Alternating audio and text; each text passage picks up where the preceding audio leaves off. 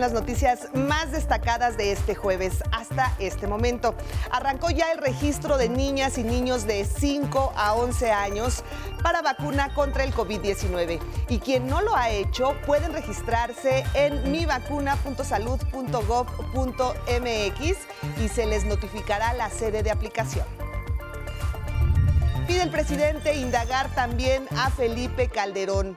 López Obrador indicó que en el caso de Genaro García Luna, que se investiga en Nueva York, se debe incluir igualmente al expresidente Calderón, pues fue jefe del exsecretario de Seguridad Pública. Aumentan detenidos por linchamiento en Puebla. Suman ya siete las personas arrestadas por su presunta participación en el linchamiento del abogado Daniel Picasso ocurrido en Huauchinango. Dan a conocer también esta mañana detenciones de otros grupos criminales. El huracán Blas afecta con lluvias costas del Pacífico.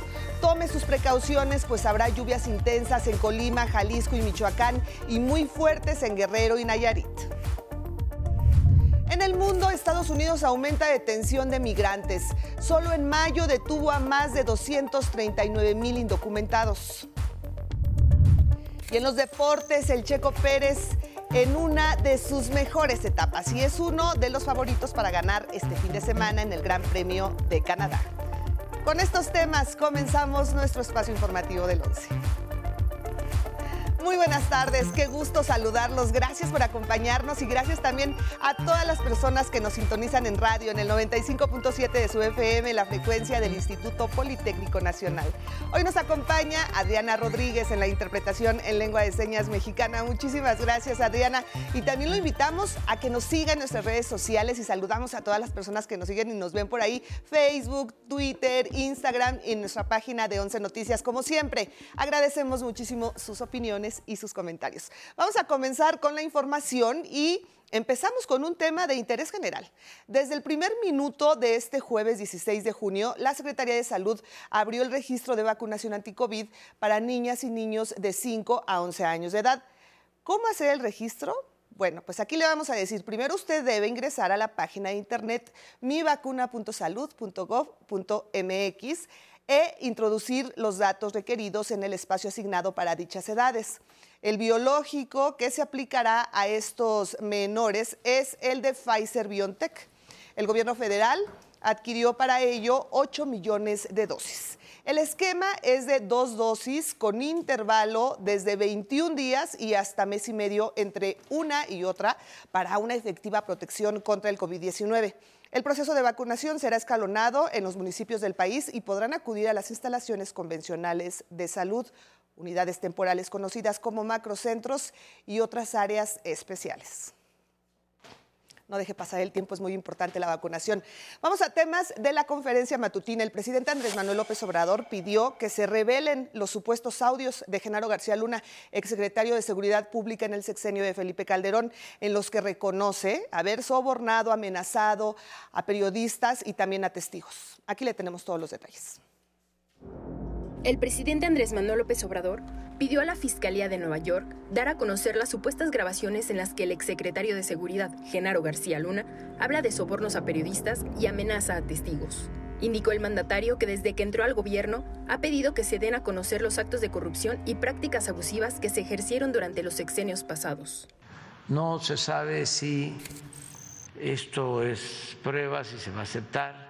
Lo que sí yo pediría desde ahora es que, independientemente si tienen valor jurídico o no las grabaciones, ojalá y se busque la forma de que se den a conocer. Porque yo siempre he sostenido de que la justicia tiene que ver mucho con lo preventivo Dijo que él apuesta por la transparencia y por dar a conocer toda la información. El que se conozcan todos los hechos y se eh, reprueben, se estigmaticen hechos de abuso de autoridad, de represión, de corrupción, que no se quede nada más en juzgados, en expedientes, porque esto ayuda mucho a mejorar la vida pública, a purificar la vida pública, la transparencia.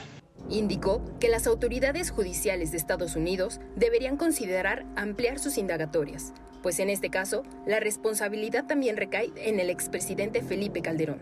Yo pienso que aunque él era un personaje importante en el gobierno, muy importante, la responsabilidad se tiene arriba en la decisión equivocada de enfrentar el problema de la delincuencia con medidas coercitivas, declarando la guerra. Creo que ese eh, fue el error principal. Además, de manera eh, improvisada. 11 Noticias, Denis Mendoza. Y efectivamente, la Fiscalía de Estados Unidos aseguró tener grabaciones en las que Genaro García Luna habló de ejercer violencia y manipular a periodistas y testigos en contra suya e incluso amenazó con matar a Jesús Zambada, ex jefe del cártel de Sinaloa. La Fiscalía de Estados Unidos afirmó que Genaro García Luna, preso en ese país, amenazó, acosó y sobornó a periodistas que investigaban sus presuntos crímenes y que luego de su arresto intentó amedrentar y manipular a testigos. En el denominado Documento 94, fechado este miércoles, la parte acusadora de quien fue secretario de Seguridad Pública en el sexenio de Felipe Calderón asegura tener grabaciones y testigos como evidencia de esas afirmaciones. La acusación indica que García Luna colaboró para el cártel de Sinaloa mientras se desempeñó como alto funcionario en el sistema de seguridad durante los sexenios de Calderón y Vicente Fox. En su moción probatoria entregada al juez de la causa en Brooklyn, la Fiscalía indica que entre 2008 y 2013, García Luna sometió a un periodista a una campaña de acoso y amenazas de varios años asociada a una investigación acerca del acusado. Por secrecía y seguridad, no reveló el nombre ni género del comunicador acechado. El gobierno estadounidense también indica que entre 2009 y 2010, García Luna usó dinero obtenido por corrupción para pagar sobornos a una organización de noticias y evitar la difusión de historias negativas sobre él, indica la moción. Tampoco se reveló el nombre de ese medio. La Fiscalía afirma además que cuenta con grabaciones en las que se hace constar que García Luna intentó silenciar a un testigo que podría declarar en este caso. En el otoño de 2020, el acusado habló sobre amenazas de violencia y manipulación de los testigos de cargo y se refirió al menos a un testigo por su nombre, indica el documento. Se indica que en estos audios se escucha también que García Luna afirma, adelante, maten al rey Zambada, en referencia a Jesús Zambada, ex jefe del cártel de Sinaloa. Con información de José Alberto Navarrete, 11 Noticias. Y justamente del expediente García Luna es la crónica de mi compañero Miguel Reyes Razo. Sé que la justicia de Estados Unidos acumula probables evidencias de delitos graves culpa del mexicano Genaro García Luna, desde hace muchos meses preso en cárcel de aquel país y cuyo juicio aún no comienza. Me pregunto a qué obedece esa tardanza, pues vemos cómo apresuran el juicio de probables infractores en esa nación. Yo no sé si tales evidencias sean valoradas por el juez que atienda esta diligencia, pero me importa mucho que las conozca el pueblo mexicano, pues hay que ventilar la vida pública de nuestro país. Nada de reales o supuestos arreglos en lo oscurito. El pueblo debe saber qué maniobras realizó el señor Genaro García Luna y quién lo autorizó. Pues desenmascaró el presidente Andrés Manuel López Obrador, sus acciones eran conocidas mero arriba. ¿Recuerdan los gestos de Felipe Calderón para ganar popularidad? Once días después de asumir la presidencia de la República, a la que llegó por la vía del fraude electoral, declaró guerra a la delincuencia usó indumentaria militar e inauguró en Apatzingán su gran batalla. Calderón desató la violencia que hoy combato. Justicia es castigo y también prevención. Es hora de estigmatizar el delito y a los delincuentes. En 11 Noticias, eh, Miguel Reyes Razo informó. Y en la sección Cero Impunidad, la Secretaría de Seguridad y Protección Ciudadana dio a conocer de al menos 10 integrantes de peligrosas bandas delincuenciales que operaban en varias entidades del país. Aquí le tenemos toda la información. Durante la conferencia matutina de este jueves, se dio a conocer el reporte de Cero Impunidad. Se informó que tras una reunión con autoridades y padres de familia en Monterrey, Nuevo León, se exhumará el cuerpo de la joven Devani Escobar para continuar el análisis e investigaciones para el esclarecimiento total del caso. Se acordó que la solicitud judicial para la exhumación del cuerpo de Devani se realice el día 30 de junio, lo cual permitirá el análisis del cuerpo a través del grupo de expertos y expertas médicas para la homologación de dictámenes forenses antes practicados. También se actualizó información sobre el linchamiento del abogado Daniel Picasso ocurrida en Huauchinango, Puebla, se indicó que ya hay siete detenidos. Ya se obtuvo la ah, detención de cinco masculinos, autores presuntos de este evento criminal, los cuales fueron ya vinculados a proceso penal, y también la detención de dos individuos también presuntamente involucrados en este evento. Se destacó además la detención de al menos 10 presuntos integrantes del grupo criminal de la familia michoacana, en un operativo en el que fueron abatidos 11 agresores y se aseguraron 29 armas largas, 5 cortas y 5 vehículos. Los hechos ocurrieron el 14 de junio en Texcaltitlán, Estado de México. Aquí es importante subrayar que este objetivo prioritario está vinculado al homicidio de 13 elementos de seguridad pública del Estado de México en un evento que tuvo amplísima difusión en Coatepec de Harinas, donde fueron abatidos ocho elementos de la Secretaría de Seguridad y cinco policías de investigación en una emboscada cometida por el grupo criminal de la familia michoacana. Se informó que este mismo grupo criminal estuvo involucrado en el ataque a instalaciones de seguridad pública en Sultepec, Estado de México, y al atentado contra la alcaldesa de Pilcaya, Guerrero. El presidente López Obrador aseguró que la sección Cero Impunidad permite resaltar cómo se atienden los casos de homicidios en los que debe haber justicia. Es muy importante que se internalice el propósito y la decisión que tenemos de que no haya impunidad para nadie, en ningún caso. Entonces, que se sepa eso que no se oculta nada, no se protege a nadie, no hay privilegiados. Con imágenes de Darío Hernández, 11 Noticias, Denis Mendoza. Oiga, y tome sus previsiones. Vamos a actualizar la información del huracán Blas. El Servicio Meteorológico Nacional indicó que el meteoro se mantiene como huracán categoría 1 y se desplaza paralelamente a las costas del Pacífico Central mexicano. Se localiza aproximadamente a 305 kilómetros de Punta San Telmo, Michoacán, y a 350 de Manzanillo, Colima. Sus vientos máximos sostenidos son de 140 kilómetros por hora, con rachas de 165 kilómetros. Blas ocasiona lluvias intensas en regiones de Colima, Jalisco y Michoacán y muy fuertes en Guerrero y Nayarit. También genera rachas de viento y oleaje de 3 a 4 metros de altura en las costas de Colima, Guerrero, Jalisco y Michoacán. Y en más información nacional, va para largo la regularización de agua potable en Monterrey. En Nuevo León, las autoridades estiman que hasta agosto se regularizará la distribución de agua potable en Monterrey. En tanto, la población deberá enfrentar un mes más los cortes al servicio que afecta a casi 5 millones de habitantes.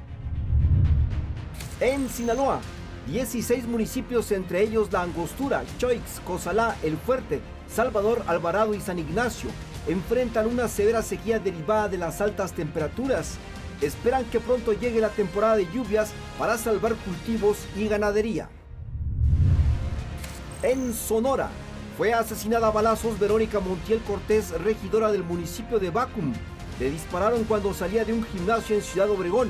No hay detenidos. En Oaxaca, la Guardia Costera de la Armada de México decomisó 1.347 kilogramos de cocaína tras una persecución por mar y tierra en el poblado del Azufre, Villa de Tututepec de Melchor Ocampo. Los presuntos delincuentes lograron darse a la fuga. En el Estado de México, alrededor de 15 estudiantes de una escuela primaria del municipio de Chalco se intoxicaron presuntamente con marihuana que habría llevado una de las alumnas. Los estudiantes fueron trasladados al hospital Fernando Quirós. 11 Noticias, Ardo Gutiérrez. Y mire, si usted quiere comprar una casa o terreno en la Ciudad de México, ya está en marcha la feria El Infonavit en tu alcaldía. Mi compañero Atlante Muñoz nos cuenta todos los detalles. Atlante, qué gusto saludarte. Muy buenas tardes. Adelante con tu reporte, por favor. Así es, mi querida Leti, ¿cómo están? Muy buena tarde, gusto en saludarte a ti y a los amigos del 11. Efectivamente, mi compañero Luis Virgilio y yo nos venimos al sur de la Ciudad de México, en donde se lleva a cabo aquí en Xochimilco la feria Infonavit en tu alcaldía, en donde todas las personas interesadas en adquirir algún crédito o que ya tienen algún crédito con el Infonavit o quieren llevar a cabo otro tipo de servicios, pues pueden venir aquí a consultar y llevar a cabo este trámite. Parte de los trámites aquí lo explica el director general del Infonavit. Van a poder solicitar un crédito con el nuevo esquema en pesos eh, para comprar una casa que ahora puede ser nueva, existente, pueden comprar un terreno. Antes, como decía el alcalde, te asignaban la casa donde ni querías. Aquí pueden comprar la casa que quieran, con quien quieran, porque además pueden unir su crédito con su familia, con su pareja, con sus hermanos con quien quieran. Es el caso de la señora Lourdes, mi querida Leti, eh, quien ella, debido a la pandemia, no ha podido finiquitar su trámite. Aquí no nos lo explica. Nosotros fue descuento por vía nómina sin ningún problema, o sea, nunca se excedieron más de lo que debía de ser. El trámite fue rápido. Ahorita por la pandemia y todo se retrasó la liberación y todo, pero no ha habido ningún problema. Leti, amigos del 11, les comento de que esta feria estará a partir de hoy y hasta el próximo sábado en la alcaldía de Xochimilco de 10 de la mañana a 5 de la tarde. Para más detalles, en la página de internet de Infonavit, www.infonavit.gov.mx. Gracias, Atlante. Gracias. Muy buenas tardes, excelente información. Vamos a otros temas de la mañanera. El primer mandatario advirtió a la empresa Vulcan con denunciarla a nivel internacional por el daño ambiental que ha ocasionado en Quintana Roo extrayendo material de construcción.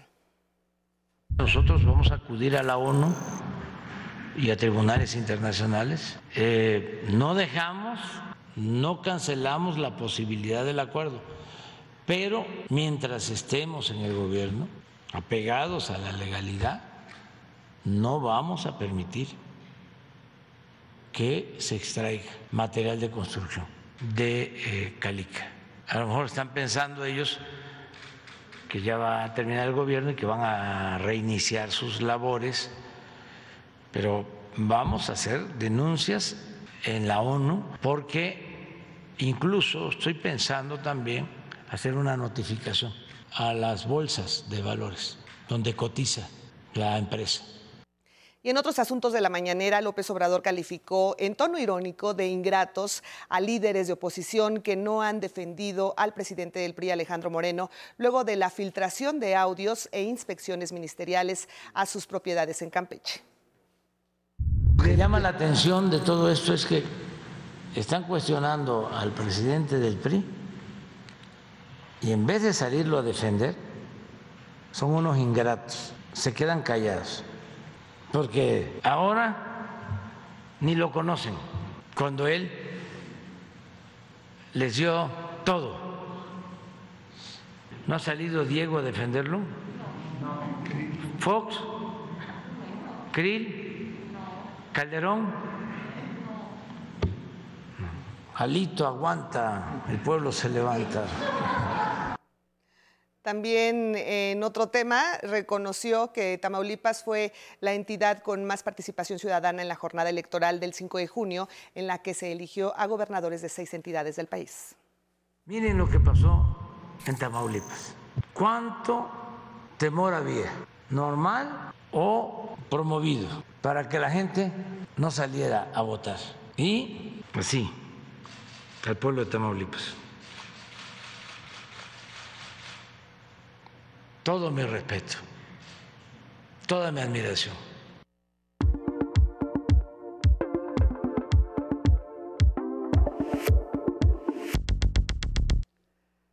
Vamos al mundo, le comparto las siguientes cifras. Reflejan la crisis de migrantes que buscan una mejor calidad de vida en Estados Unidos. La patrulla fronteriza detuvo a más de 239 mil personas indocumentadas solo en mayo tras cruzar la frontera con México, lo que representa un incremento de 2% respecto a abril.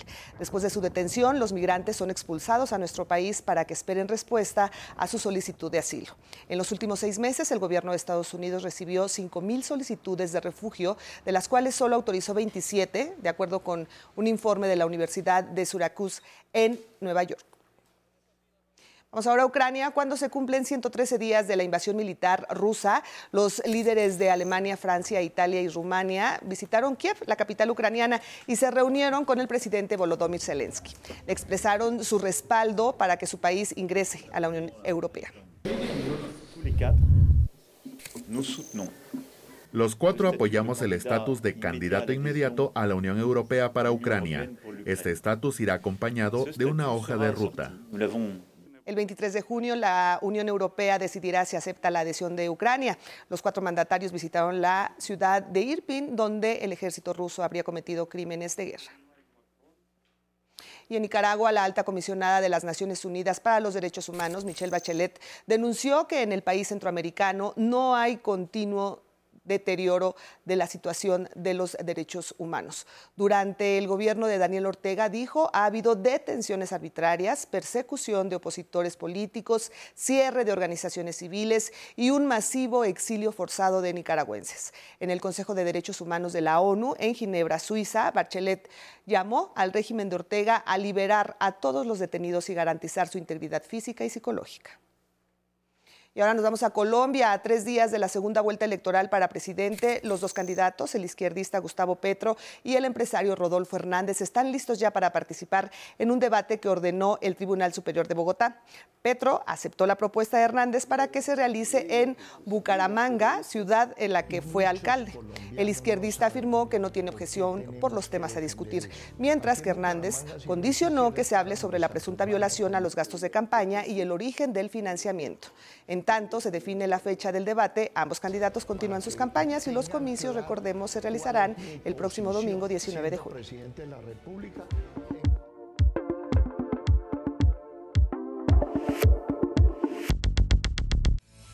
Y ya está lista Vianey Zárate con toda la información deportiva. ¿Cómo estás, Vianey? Muy buenas tardes. Muchísimas gracias, Leti. Muy buenas tardes. Pues arrancamos hablando del piloto mexicano de Fórmula 1, Sergio Checo Pérez, porque está viviendo una de las mejores etapas en su carrera con la escudería Red Bull. Y es que en menos de dos años con el equipo ha logrado 10 podios. Con esto ingresa al top 5 de pilotos con más podios de esa escudería. El mexicano se encuentra detrás de Max Verstappen, que lidera con 66 podios, seguido de Sebastian Vettel, el expiloto australiano Mark Webber y Daniel Ricciardo. Este fin de semana en el Gran Premio de Canadá, circuito que regresa después de ser suspendido dos años por la pandemia, Checo, que es amplio favorito, buscará seguir aumentando sus números en este listado. Y hoy a las 4 de la tarde la FIFA dará a conocer las ciudades y estadios sedes para el primer Mundial de Fútbol Conjunto en la historia y que se realizará en Estados Unidos, México y Canadá en 2026. Fueron postulados 23 estadios de 22 ciudades para albergar los 80 juegos de la fiesta mundialista, pero solo 16 serán elegidos. México, que tendrá su tercer mundial, eh, propuso tres sedes. El Estadio Azteca, que fue sede mundialista de 1970 y 1986, el Estadio Akron en Guadalajara y el BBVA en Monterrey. Estados Unidos, principal organizador, tendrá 60 de los 80 encuentros programados, por lo que postuló 17, 17 estadios, mientras que Canadá presentó 3. Inspectores de FIFA visitaron cada una de las ciudades y recintos para analizar la calidad, tecnología, sustentabilidad, infraestructura y efectos económicos. Vamos a más deportes porque el golfista mexicano Abraham Anser no participará en el abierto de Estados Unidos que comienza este jueves en Brooklyn, Massachusetts, por un inconveniente médico, informó la PGA Tour. En el fútbol americano profesional, Minka Fitzpatrick, con tan solo 25 años de edad, será el safety mejor pagado en la NFL, luego de renovar su contrato por cuatro años con los Steelers de Pittsburgh, con una paga de más de 73.6 millones de dólares. Y esta noche se reanuda la serie final del campeonato de la NBA con el juego 6 y podría definirse al nuevo monarca. Los guerreros de Golden State llegan con dos victorias consecutivas dominando la serie 3-2 y hoy buscarán coronarse y levantar por séptima ocasión el trofeo Larry O'Brien de la mano de su estrella Stephen Curry. Enfrente tendrán a unos aguerridos Celtics que deberán ganar en casa si quieren alargar la final hasta un séptimo juego. El encuentro iniciará a las 8 de la noche, tiempo de México. Leti Auditoria, hasta aquí la información deportiva. Buenas tardes. Muy buenas tardes, gracias Vianey. Vamos a los espectáculos. Se cumplen 50 años de Siggy Stardust, disco emblemático de David Bowie. Siggy era un alter ego creado por el músico británico, un alienígena bisexual, guitarrista, zurdo, estrella del glam, con vestuario complejo y llamativo y con influencia del kabuki japonés. Se presentó el primer avance de la cinta Rubia en la que Ana de Armas hace el papel de Marilyn Monroe. Se estrenará el 23 de septiembre en Netflix.